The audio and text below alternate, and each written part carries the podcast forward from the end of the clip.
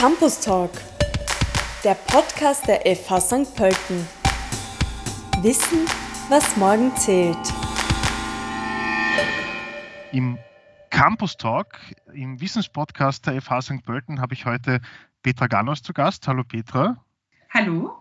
Petra Ganos ist Studiengangsleiterin für den Bachelorstudiengang Gesundheits- und Krankenpflege, außerdem Lehrgangsleiterin für den äh, Lehrgang Präklinische Versorgung und Pflege. Die Zukunft der Pflege ist auch unser heutiges Thema. Die Corona-Krise hat uns da auch vor Augen geführt, welche Bedeutung jetzt eine adäquate Betreuung von kranken und alten Menschen in Spitälern, Altersheimen und auch zu Hause für unsere Gesellschaft hat. Petra, bevor wir über die Zukunft des Pflegeberufs sprechen, wie steht es um die aktuelle Situation? Also vor welchen Herausforderungen steht der Pflegeberuf in Österreich? Ich denke, gerade in den letzten Monaten haben Pflegepersonen enorm viel geleistet und natürlich vieles dazu beigetragen, dass die Situation in Österreich im Zusammenhang mit der Corona-Krise sowohl in der Akut- als auch in der Langzeitpflege und Hauskrankenpflege so gut gelaufen ist. Und ich hoffe, dadurch wurde der Gesellschaft auch noch ein Stück mehr bewusster, welche vielfältigen Kompetenzen und auch Verantwortungen Pflegeberufe mit sich bringen.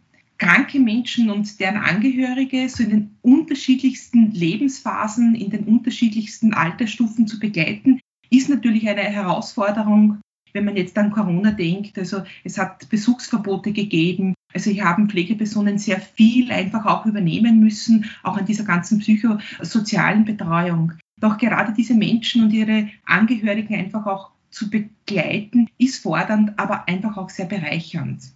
Aus meiner Sicht haben die letzten Monate einfach sehr gut gezeigt, welch wichtiger Player äh, der Pflegeberuf ist. Wir sind in diesem interprofessionellen Betreuungsteam, das am Menschen, mit den Menschen arbeitet, natürlich sehr zentral, weil wir immer mit den Menschen, mit den krankenpflegebedürftigen Menschen arbeiten und so auch viele andere Berufsgruppen miteinander vernetzen und tragen so aus meiner Sicht einfach auch sehr zur Behandlungskontinuität bei. Was ist so die Herausforderung jetzt insgesamt gesehen also ich denke, wir haben in Österreich ein sehr gutes Netzwerk. Doch was schwierig ist, ist, dass wir letzten Endes nicht genau wissen, was die Menschen wirklich alles brauchen und wie viel sie brauchen. Also es braucht einfach auch, wir müssen den Bedarf an Pflege und Betreuung überhaupt einfach auch erheben. Wir müssen wissen, welche Betreuung, welche Unterstützung brauchen Menschen, wer braucht einfache Pflege, wer braucht professionelle hochwertige Pflege. Also um hier unsere Aufgabe einfach auch umzusetzen, dass wir die Gesundheit fördern, dass wir den Heilungsprozess unterstützen, dass wir die Lebensqualität sichern, braucht es einfach auch Zugang zu allen Menschen, die das einfach auch brauchen. Und wenn wir wissen, wo dieser Bedarf liegt, dann können wir auch gemeinsam schauen, dass es einfach auch finanzierbare Angebote gibt. Wir haben derzeit das Thema, sehr viel läuft natürlich auch über die 24-Stunden-Betreuung, doch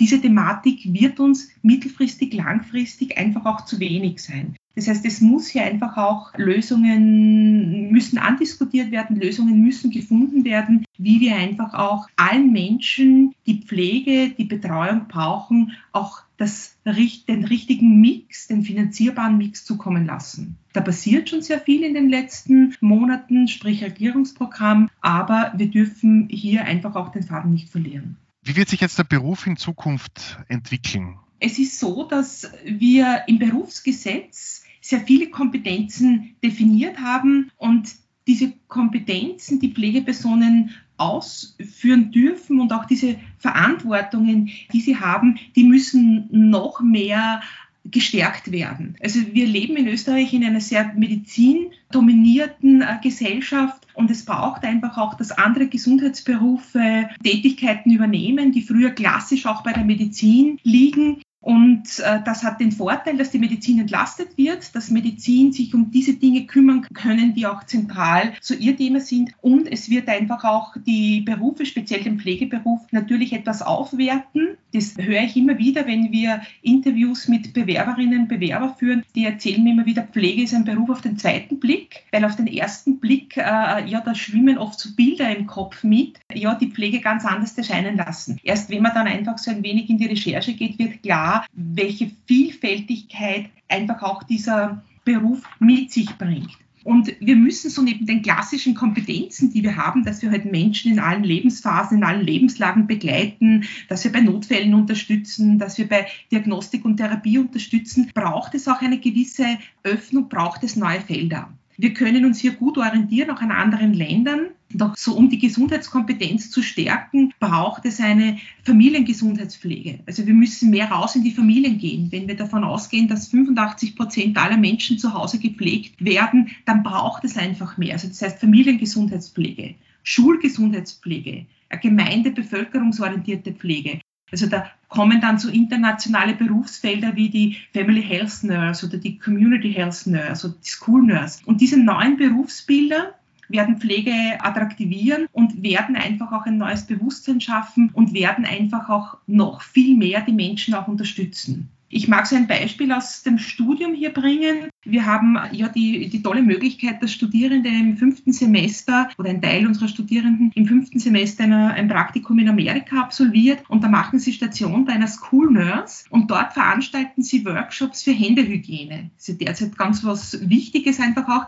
Das heißt schon, Schulkinder werden ganz früh einfach auch an, an, an diese ganze Gesundheitskompetenz herangeführt. Und diese School Nurse kann aber mehr wie Workshops zur Händehygiene machen. Sie kann auch bei Notfällen helfen. Sie kann chronisch kranke Kinder unterstützen. Viele Kinder haben Diabetes oder sonstiges. Und ich denke, das würden auch wir brauchen. Wir haben dieses System nicht in Österreich. Da gibt es einen Schularzt, der halt ein paar Stunden vor Ort ist, aber nicht diese kontinuierliche Betreuung. Also das wäre nur ein Beispiel einfach auch, wie wir, ja, wie wir ein Stück noch mehr einfach auch zur Gesundheitskompetenz beitragen können. Und genau das Gleiche könnten wir auch mit der Family Health Nurse, die in die Familien reingeht, oder mit der Community Nurse, die in der Gemeinde tätig ist, auch noch weiter äh, ausbauen diese neuen Felder, das ist jetzt keine Erfindung von mir, also, sondern die stehen ja auch schon im Regierungsprogramm drinnen. Die werden auch in vielen Ländern schon erfolgreich umgesetzt. Österreich ist hier ein wenig hinter den internationalen Entwicklungen und Trends hinterher. Und das, ja, das sollten wir angehen und wird einfach auch ein Stück Entlastung im Gesundheitssystem bringen. In diesem Zusammenhang ist mir auch sehr wichtig darauf hinzuweisen, wir reden, wenn es um Pflege geht, sehr häufig von der Zielgruppe der älteren Menschen. Und es ist ganz, ganz wichtig, auch wieder den Blick, den Pflege vermittelt, dass wir auch darauf hinweisen, dass Pflege nicht nur auf alte und kranke Menschen fokussiert, sondern auch auf alle Menschen, die Pflegeunterstützung brauchen. Und das sollte nicht außer Acht gelassen werden, weil es natürlich auch wieder die Vielfältigkeit des Berufes aufzeigt. Also es beginnt einfach auch schon vor der Geburt und endet letzten Endes mit dem Tod. Und äh, da gehören natürlich alle Lebensphasen und alle Lebenslagen dazu. Welche Rolle spielt da die Ausbildung von zukünftigen Pflegekräften? Die Ausbildung spielt natürlich eine sehr äh, große Rolle und natürlich ist mir als, als äh, jemand, der eine, eine Ausbildung leitet, ist natürlich, habe ich hier einen sehr, ja, einen sehr fokussierten Blick. Ausbildung ist enorm wichtig und wir müssen einfach schauen, dass diese Professionalisierung der Pflegeberufe voranschreitet. Wir wissen aus vielen Studien, dass es einen Zusammenhang zwischen Ausbildungsgrad, zwischen Alter und positiven Pflegeergebnissen gibt und deshalb sollten wir wirklich hier darauf achten, dass diese Professionalisierung, diese Akademisierung auch weiter voranschreitet.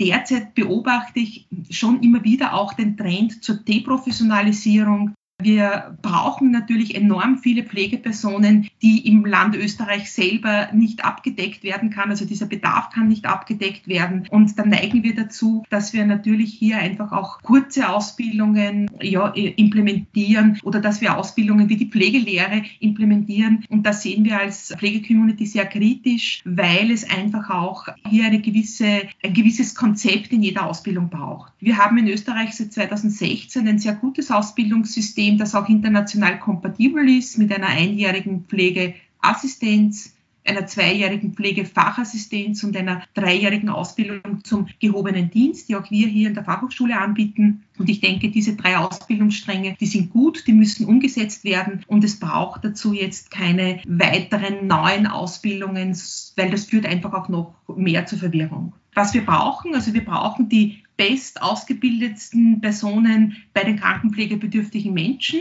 Das ist auch so ein Mythos, der herrscht, dass Menschen, die Pflege studieren, nicht am Menschen oder mit dem Menschen arbeiten wollen. Also das, da muss ich widersprechen. Es gibt ja viele Zahlen, die auch belegen, dass unsere Absolventen, unsere Absolventinnen beim kranken, pflegebedürftigen Menschen auch weiterhin tätig sind. Und wir brauchen natürlich viele Menschen, die ja die Kompetenz sich aneignen, die hohes Verantwortungsbewusstsein entwickeln, die innovativ sind und die natürlich neugierig einfach auch die Felder übernehmen. Und da müssen wir auch in der Ausbildung äh, Wege finden. Und da komme ich wieder zurück auf das, was viele unserer Bewerber sagen, dass Pflege so eine Ausbildung auf den zweiten Blick ist. Da müssen wir einfach versuchen, das Ganze ein bisschen attraktiver zu gestalten. Ich denke, wir haben hier in St. Pölten einen Weg gefunden an der Fachhochschule. Wir bieten Gesundheits- und Krankenpflege Plus an. Das heißt, parallel und integriert zum Studium kann man seine Notfallkompetenz einfach auch stärken, kann man eine Ausbildung als Rettungssanitäter, Rettungssanitäterin, Notfallsanitäterin machen. Und das macht wiederum viele neugierig und somit merken wir schon, dass wir einfach auch andere Bewerbergruppen ansprechen wie ein klassisches, traditionelles Pflegestudium. Du hast schon angesprochen, Pflege wird ja auch oft von den Angehörigen übernommen. Wie können diese Personen sinnvoll unterstützt werden?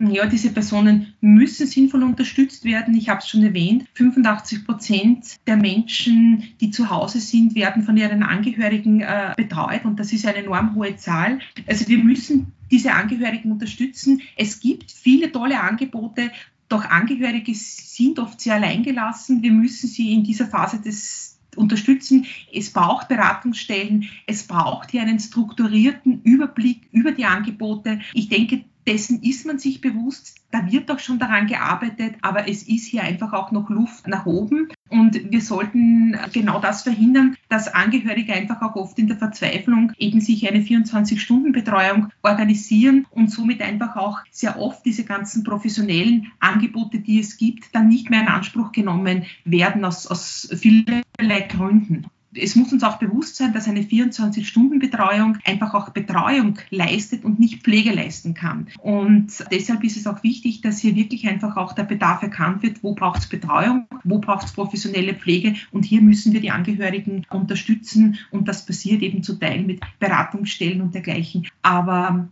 da, ich habe schon erwähnt, ist noch Luft nach oben. Hier braucht es noch ein bisschen bessere Konzepte. Welche Rolle spielt die Digitalisierung in der Pflege. Also wie realistisch ist es auch, dass wir bald Roboter sehen, die die Pflege von kranken und alten Menschen übernehmen? Digitalisierung ist natürlich sehr wichtig. Also würde ich jetzt was anderes sagen, äh, äh wäre ich wahrscheinlich fehl am Platz. Aber was ich schon vorweg sagen kann, ist, äh, der Pflegeroboter, also überhaupt äh, Robotiksysteme, sind natürlich derzeit einfach auch in, in, in, in Forschungsprojekten. Hier wird viel passieren, aber die direkte eigenständige Pflege von äh, Menschen wird ein Pflegeroboter so schnell nicht übernehmen können. Also ich denke, wir können hier den hohen Bedarf an Pflege ganz sicher nicht abdecken. Wo wir ganz sicher mit Pflegerobotik oder mit, mit Robotiksysteme arbeiten werden, ist einfach auch, wo es um Betreuungsunterstützung gibt, einmal etwas zum Essen, zum Trinken zu bringen. Solche einfachen Unterstützungstätigkeiten werden möglich sein, die sind auch möglich, aber sowas, so die, die, die Arbeit am Menschen, die Pflege am Menschen betrifft, äh, hier nicht. Insgesamt ist Digitalisierung natürlich schon ein enorm